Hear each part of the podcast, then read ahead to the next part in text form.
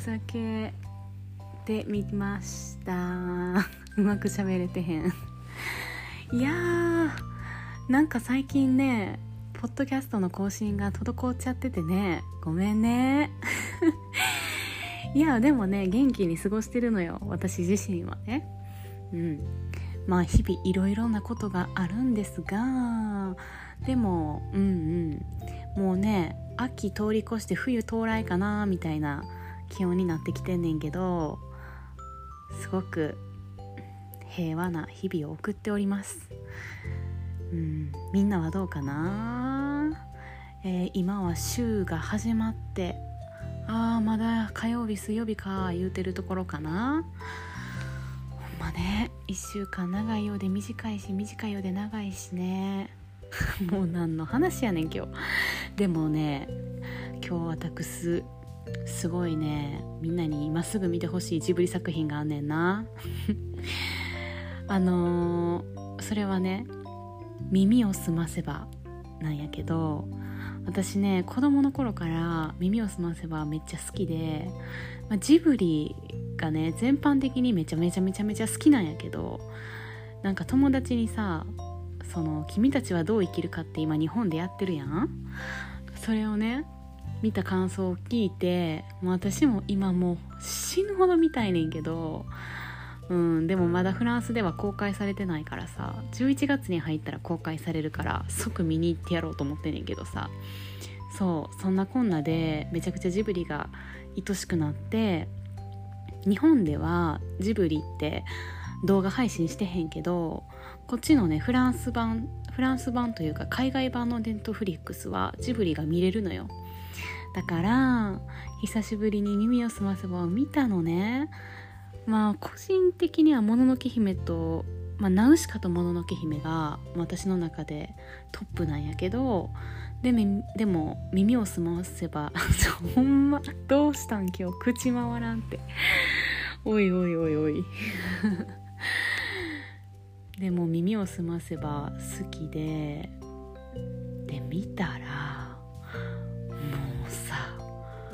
号泣。途中から号泣で終わってからも号泣でもう放心状態でさレジデンスの外出て風に15分ぐらいかな吹かれたよね寒いのに。でもそれぐらい心揺さぶられたしなんやろな。あれは定期的に見なあかん作品やなって思った。私が一番今回感じたことはこう成長と老いることの違いとか自分の原石とはとかねそういったものかな。うん。まああの耳をすませばのね物語知ってる人多いと思うねんけどまあその進路これからどうやって自分はね生きていこうかってどういう進路に進もうかって悩んでるのが主人公の雫やねんけどでまあその雫のね周りの人たちが結構ねなんかなんていうのかな。その人たちもいろいろこう、まあ、日々悩んでたりその人たちのね価値観とか考え方とかがね、まあ、みんなそれぞれ違ってて出てるんやけどジブリの作品ってさ自分が成長して見ると全然違う意味に捉えられたりとかもうほんまにいつ見ても新しい発見があるやん。私はあるんやけど。で今フランスにいる私が見た時に「耳をすませば」は今回一番伝わってきたのはその成長と老いることの違いやったりしたんよね。うん。だからなんて言うんかな。まあその雫はさすごいピュアで自分がこう、まあ、本を読むのがめちゃくちゃ好きなんやけどうん。でもねその周りとの周りが進んでいる進路と自分の感覚との違いを感じてなんか迷ったりするんよね。でもそんな迷ってる時に誠司君とかね誠司君のおじいちゃんと出会って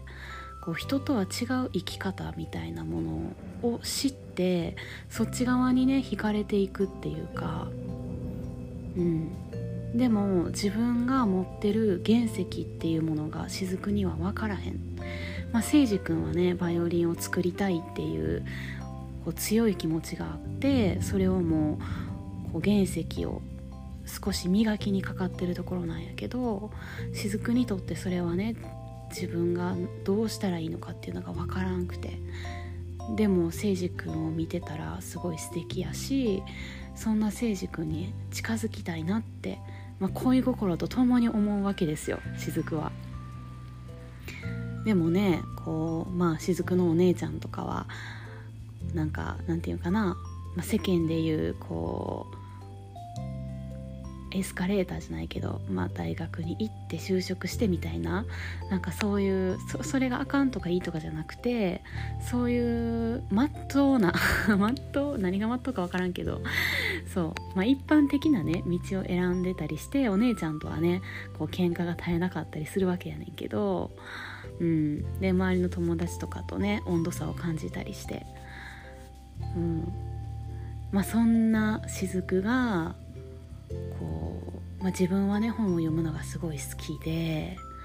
まあ、最終的には物語をこういついつまでに書くんだっていう風に決めて書き上げるわけなんよね。でその時にさこうやってみるっていう時にね雫の友達にこう相談しに行くわけよねその誠司君がイタリアに行ってバイオリン作りをしたいって言ってるとで、まあ、遠く離れちゃうこともすごい寂しいしその自分の不甲斐なさを雫はめちゃくちゃ感じるわけよねやっぱり。大好きな人に自分はこうそぐわないんじゃないかとかなんかこんななんかこんな自分が嫌だみたいな風に思って。やけど雫はなんか友達にこう言われた言葉がきっかけとかいろいろあってそっかって簡単なことはやればいいんだみたいな。やればいいじゃん私みたいな感じで。そっかーって言ってわーって帰ってそのままね物語を紡ぎ出すんやけど。うん。もうねもうその雫のピュアさとか。で雫はねいちいち感動するのよ。一日に起こることとか空の広さ景色。もうほんまに猫が猫を見ただけでも話しかけちゃったりとかその猫についていってみようみたいな小さな冒険をね楽しむ一日の中でみんなが見過ごしそうな当たり前の日常の中でねめちゃくちゃいろんなものを発見するのが上手なのね雫は。でもそれがこう大人から見たら「ああもう雫はちゃんと考えてんのか自分の未来を」みたいないつもなんかよう分からへんけど本ばっかり読んでるし今も何しとんか分からへんし勉強も成績下がってるし大丈夫なんかこの子って思われてるのよね。うん。だからなんかそういうのを見て私はこう私も割とねなんかジブリが好きで育ったからか分からへんねんけど雫みたいなこうロマンチストな側面があるんやけどでも最近そういうものが減ってたなって見てて思ったしフランスに来てフランスに来た直後っていうのは雫みたいに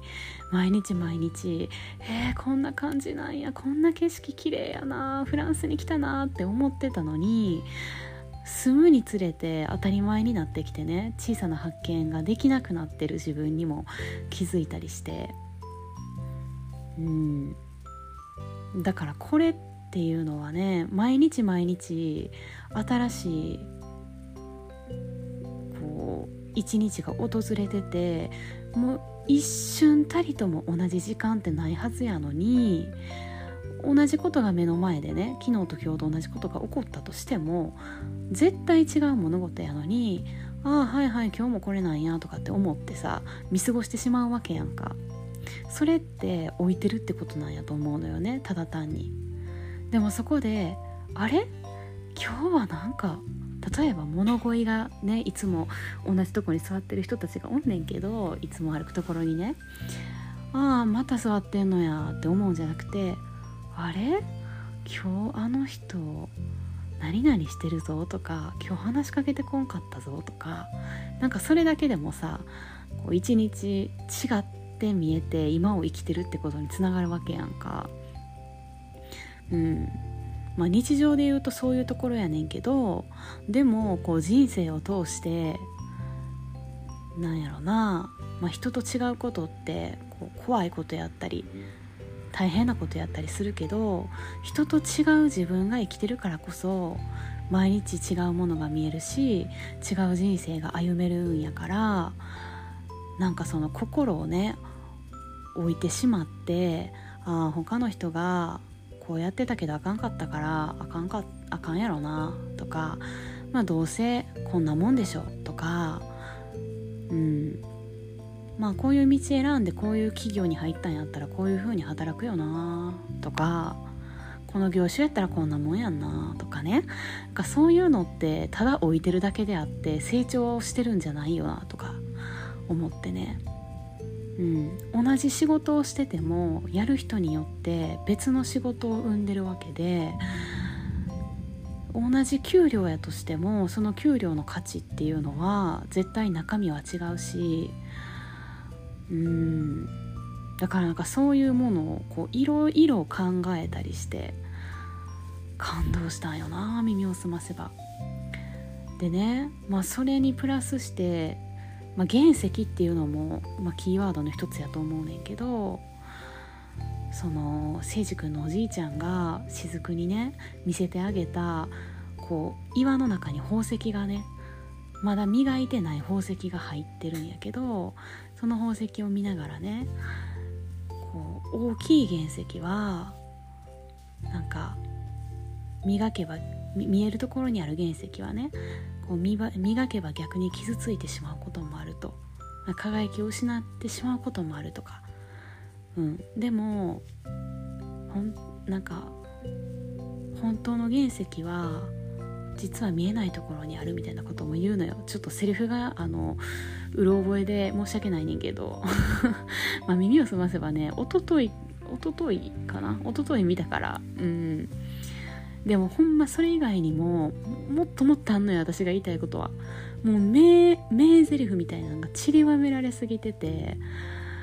それをね子供の時は拾えへんのよ。やっぱり人生で経験が足りてないからあこの言葉こうなんやってストレートに受け止めんねんけど大人になってくるとあこの言葉ってああこういうことにも言えるよなとかね。そういう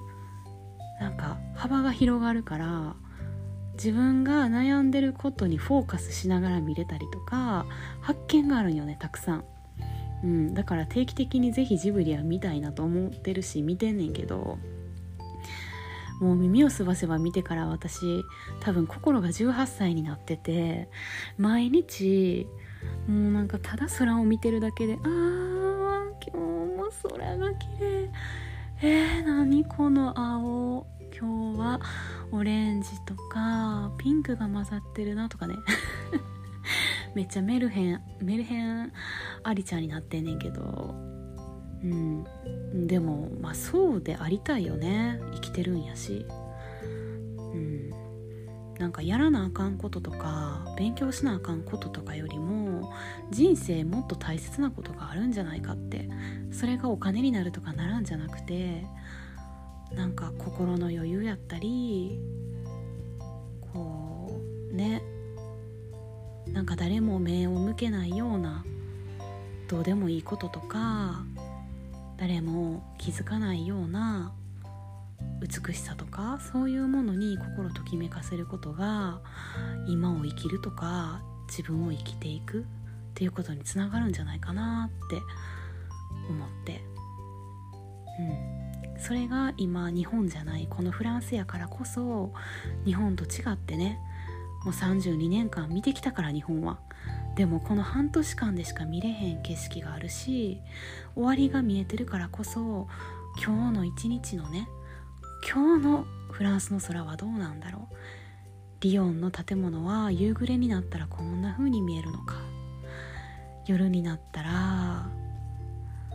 店の明かりがこうあ綺麗やな。人の賑やかさ。こう忘れたくないなとか。今日もね最近雨が多いねんけど雨に反射してね地面が光でこうキラキラキラキラ光ってるのがすごい綺麗で。ああでもこのなんか輝きっていうのは今私が32歳でフランスに留学に来ててねこれから人生勝負したいないろいろやっていきたいなってより強く思ってるからこそ見えてるキラキラなのかもしれないしねその日がもし失恋してたらそのキラキラがすごく眩しくて辛く見えてるかもしれへんし同じキラキラやってもその日の自分の状態で見え方って違うわけやん。だからやっぱり今見てる景色っていうのはもう今の自分にしか見れない景色だからそれがフランスじゃなくても日本やとして普段見てる景色やとしてももうかけがえのない一日の中のもうワンシーンなんよね。うん。だからまあジブリはねアニメでこう映像を通して見るものやけどでもほんまに自分がまあねインスピレーションはジブリに受けたとしてもほんまにほんまに自分が今見るものっていうのは目の前にある生ものやし、うん、そういう心の美しさそういうねものが心の美しさとか外見への美しさにつながっていくって思うし。だからこそ私はうん「耳をすませば」を見てなんか今を後悔したくないし今自分にできること精一杯やりたいなって思って生きてる。それが頑張るなんか頑張るっていうか勉強頑張ろうとかそれもそうやねんけど他のねただ単にぼーっとしてる時間も大事な時間やと思うしもうしんどい疲れたって言ってお昼寝する時間も必要な時間やしね。うん。だからあんまり深く考えるんじゃなくてシンプルにあこれやろうこれやりたいやってみようっていう気持ちを大事にしながらうん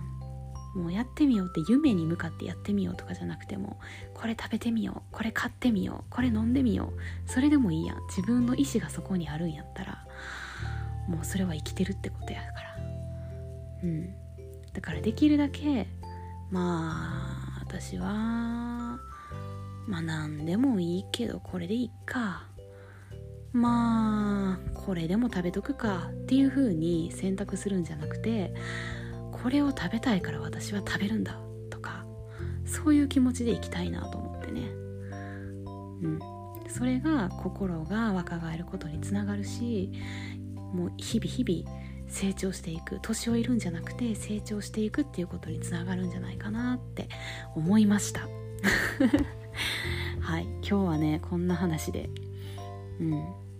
まあもうとにかくやっぱり私はジブリ大好きやなって。もうねどんなアニメよりもジブリが一番好きやし、うん、ジブリに育ててもらったなって思ってるからさ。でフランスの人たちもねジブリすごい好きでみんな結構見たことあってね。そうやって言ってもらえるたびに日本人としてすごい嬉しいし誇りを感じる。こんなに素晴らしいアニメを日本は生み出せたんだよって。生み出せるんだよってね思うし宮崎駿さんはねなんか私は日本の宝やと思ってるしね。でなんか YouTube とかでさすごいなんかジブリの収入がどうとかこうとかって結構あんねんけどなんか私さその分析したらそうかもしれへんけどだからなんなんでめっちゃ思うねんよね。それだけ最後言わして。まあそれはさ YouTuber さんたちがね自分の「いいね」とかフォロワー数を増やしたいがために言ってると思うんやけどそのこうこうこうしたからジブリは赤字になってしまったとかなんか今はねジブリがこう落ちぶれてるみたいな言い方をしてる人とかおるけどさでもさ失敗がない人生ないなんてないしさ興行収入よりも制作費の方がかかってしまうかかってしまったとしてでもそんだけかけたからこそ感動してる感動してるんや人が。でその作品がめちゃくちゃ好きやったからこそあなたもそんだけ YouTube にするぐらいあのジブリが大好きなんでしょって思うわけ私はね。うん、だからなんかそういうしょうもないなってなんか数字とかお金の話ばっかりしてそこにかける情熱とかそれをその作品を見た時の感動感動の方が大事じゃないって。うん。だからまあそのビジネスうまくいくうまくいかへんとかもあるやろうけどでもその作り手がさ作り手が妥協したくなくてみんなを感動させたくて制作費をねかけてそれはし、ね、ビジネス的にはもしかしたらね失敗やったのかもしれへんけどでもそれを失敗かどうかなんて誰にも決められへんし私はなんかそこまでこう失敗してしまうぐらいにアニメに愛情を持ってた持ってる宮崎駿さんとか鈴木さんとかジブリ全体がねすごいなーって尊敬するしそのアニメ自体が大好きやから。うん、うん、なんかほんまそういう YouTube 見るとこの人たちは一体何を 何を見てるんだろうっていうかしょうもなって めっちゃ思ってしまうねんよな。うん。だから私もねなんか確かにそういう数字的なところはあの無視はできないところやしあのしっかりと数字を見てきたんであろうと思うのねジブリが何作品も出せてるってことは。でもまあ最終的にはちょっとそれがねあんまり良くなかったっていうだけで数字を取らないとやっぱりみんなに見てもらえる作品にはならないっていう意味ではね大事だと思うねんけど。うん。でもだからといってねその数字に魂を売るとか数字を見て失敗やったとかそういうのって違うやんなって思うから失敗かどうか決めるのはねこの先にある自分であって、うん、そういうなんかこう熱い思いとかなんか人が信じてないようなバカバカしいことを堂々とやる堂々と堂々と描いていく。そういう気持ちをジブリに私はね学んだから本当に。あの私はそういうジブリがね大好き。以上。以上です。はい。ということで今日はこの辺にしたいと思います。ちなみに今夜中の2時半になろうとしてます。もうねお昼寝してたしちょっとね今日はかなり夜更かしをしてるぐらい元気なのでうん話してみました。ということでみんなも、えー、ぜひ元気がない時とか迷った時あの、まあ、暇な時もね耳を澄ませば見てほしいな。うんジブリも見てほしいな「紅の豚」も最近見たけどやっぱええな。かっこいいわ。かっこいいわ。うんもう私は逆にフランスに来て日本の文化がすごいね好きになってるからこそジブリも改めてフランスの地で見ております。はいみんなも是非見てみてください。ということで今日はこの辺にしておきたいと思います。じゃあねみんな良い一日を。ボンジョルねー。おっぱい